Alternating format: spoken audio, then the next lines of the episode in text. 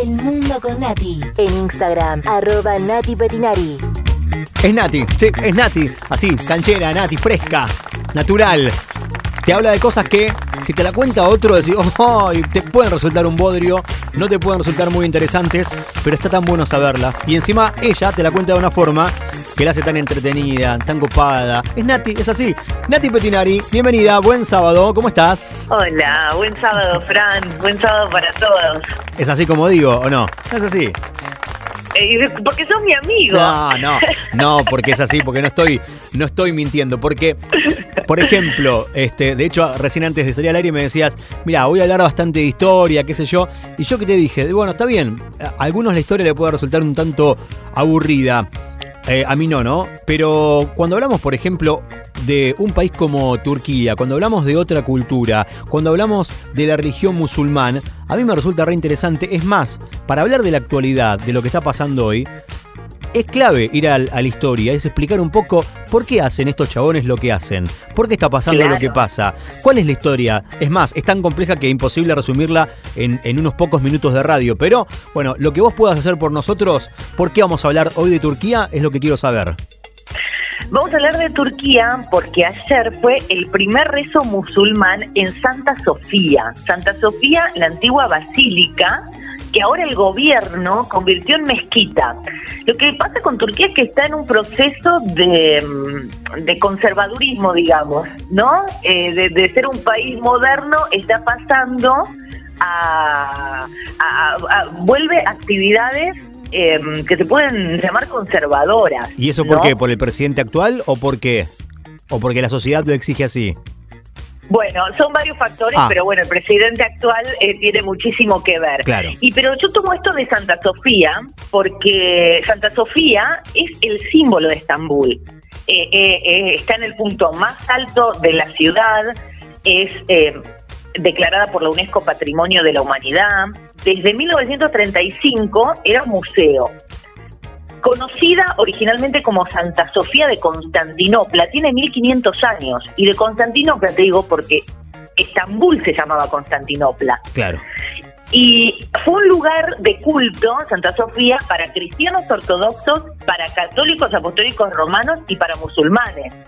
Primero fue basílica, después mezquita y desde 1935 funcionaba como museo. Como museo.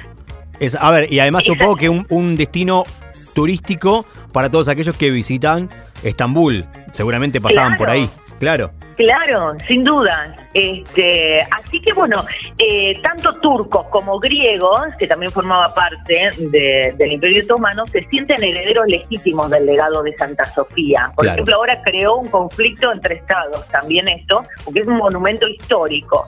Entonces, el, este, hasta 1943 eh, había eh, eh, estaba tomada por católicos, ¿no? Sí. Y pero aparece el Imperio Otomano, Mehmed el Conquistador toma Constantinopla, que se que se convierte Estambul en la capital del Imperio Otomano. Y cuenta la historia que cuando Mehmed entró a Santa Sofía, tan bella y tan imponente, y estaba la Virgen María, imágenes del Arcángel este, San Miguel y qué sé yo, este, todos empezaron a saquear ¿no? Eh, eh, este, las fortunas que había ahí y las obras de arte. Entonces dice que entró llorando Memé, dice, ¿qué paraíso hemos conquistado? Dejen de saquear este lugar y lo convirtió en mezquita. Este, Lo que hizo, pero por ejemplo, y vos fíjate lo loco, es que si bien le añadieron a este, columnas y qué sé yo, no borraron las imágenes eh, cristianas, sino que le hicieron inscripciones de Alá, de Mahoma, eh, dibujos de los primeros califas. ¿eh? Fueron recubiertos, pero hubo un respeto. Claro, claro. A, a, todas estas imágenes. Este, los fieles rezaban bajo la cúpula decorada por imágenes de Jesús, de la Virgen, cuando el Islam no admite imágenes humanas era muy muy simbólico ese lugar. Claro, pero em, e-, era simbólico, pero hasta por la convivencia entre religiones, ¿o no?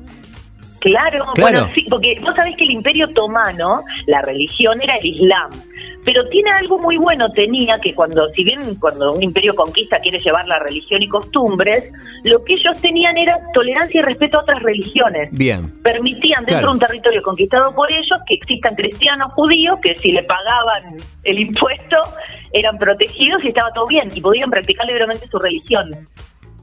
Eso fue algo muy bueno de- de- del Imperio Otomano este, como imperio. Y bueno, Santa Sofía mantuvo esta función, viste, fue mezquita eh, que cayó el, el Imperio Otomano, que fue con la Primera Guerra Mundial.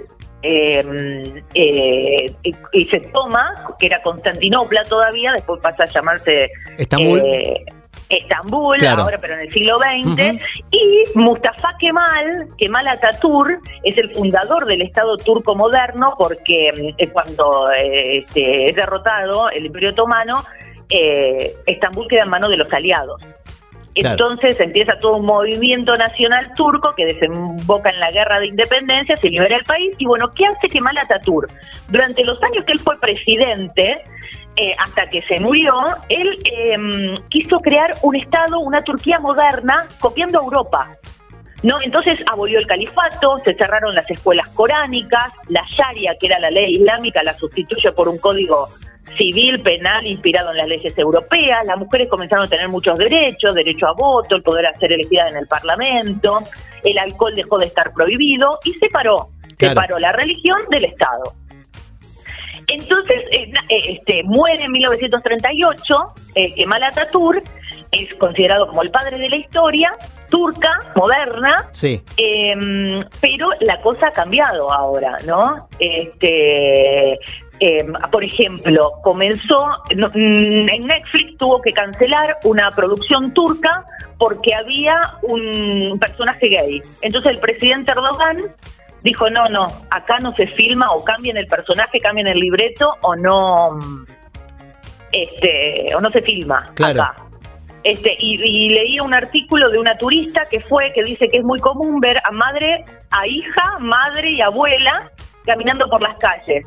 Este, una va de jean, una con un pañuelo en la cabeza y la otra toda cubierta. Wow. ¿Quién es la abuela? La del jean, Mirá. ¿no? Este, y en este contexto, Qué el 10 de julio, claro, Erdogan en este contexto de una vuelta a los valores conservadores, eh, traspasa la titularidad de este edificio, que era museo, a una institución que gestiona las mezquitas del país. Eh, y bueno, el- aseguraron que esta conversión no va a causar este, perjuicios como está como monumento histórico, porque la gente lo va a poder visitar igual y todo, pero a cierta hora se corta porque hay que rezar mirando a la Meca.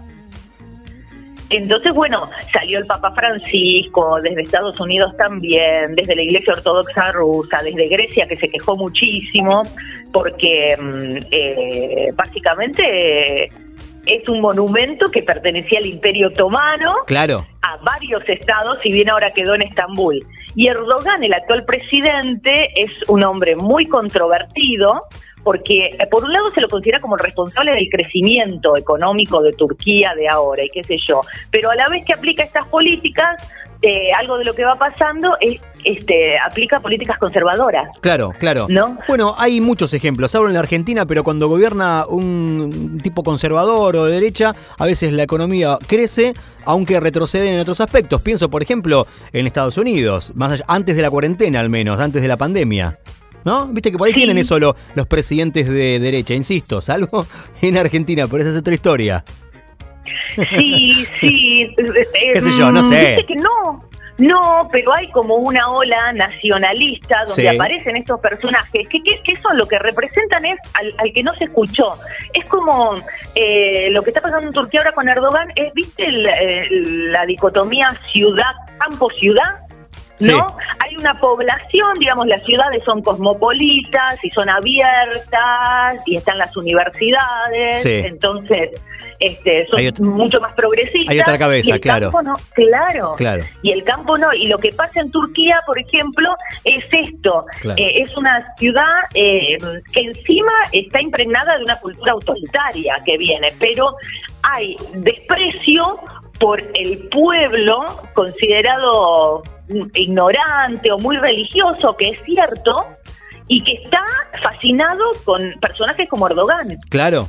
¿no? Claro. Entonces, eh, eh, si bien en las grandes ciudades está esta apertura, hay una sociedad mucho más eh, conservadora que no se veía hasta ahora y que se empieza a ver, porque las políticas de Erdogan son ampliamente aceptadas. Claro, sin dudas.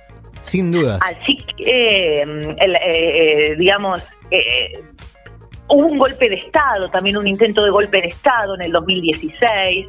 No, en el 2016 es em, en el 2014, que eso hizo también que la imagen de Erdogan empiece a ser vista como como este alguien que supo reponerse de, de, de alguien que quería el malo, se Claro. sirve como en el 2016 fue el golpe de Estado, 2016, Eh, eh, sirve como para posicionarse en un lugar de de ¿cómo llamarlo? Este de personaje en cierta forma intocable, Claro, ¿no? claro. Supo este supo porque él en ese momento en el golpe de estado este que una facción del ejército se le revela cuando él estaba de vacaciones animó a la ciudadanía a que salga a las calles entonces millones de personas colapsaron las ciudades entonces él eh, eh, aprovechó este ataque además como hizo por ejemplo Xi Jinping en en, en China Sí. eh, para purgar, para eh, eh, condena políticos, funcionarios, este, cargos que él no no quiere, eh, van preso. Claro. eh, se encarga de, de destituir cargos, eh, este, de, de- de eliminar a, a los oponentes, ¿no? Entonces, eh, por ejemplo, con Erdogan, más de 130 mil funcionarios fueron despedidos por sospechas nomás Claro. por sospechas.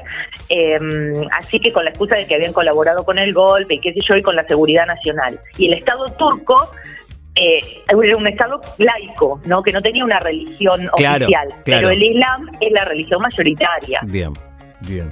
Eh, el 98% de la población es musulmana Claro. este, turca. Así que bueno, pero la situación es bastante, este, parece que va a tender lo, lo conservador, mm, este, parece que prende y, y- y bueno, que Erdogan, este, eh, Sí, va cuenta- a estar por mucho tiempo Claro, más. cuenta Hubo con el apoyo. Sí, exactamente.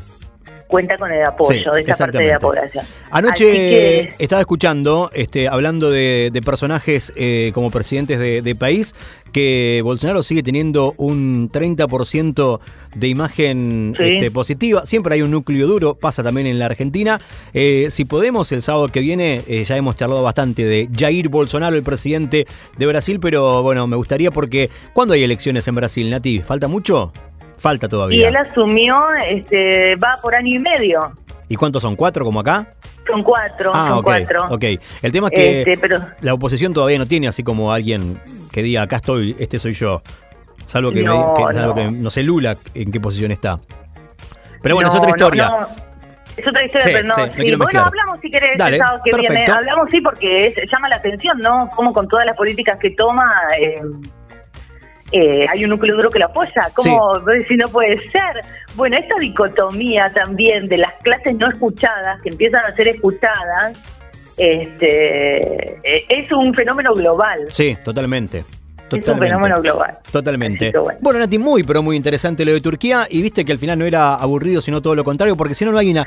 Digamos, ¿cómo, cómo hacemos para explicar qué significa eh, Santa Lucía, la antigua basílica, hoy eh, convertida en mezquita? Bueno, explicando un poco la historia, es así.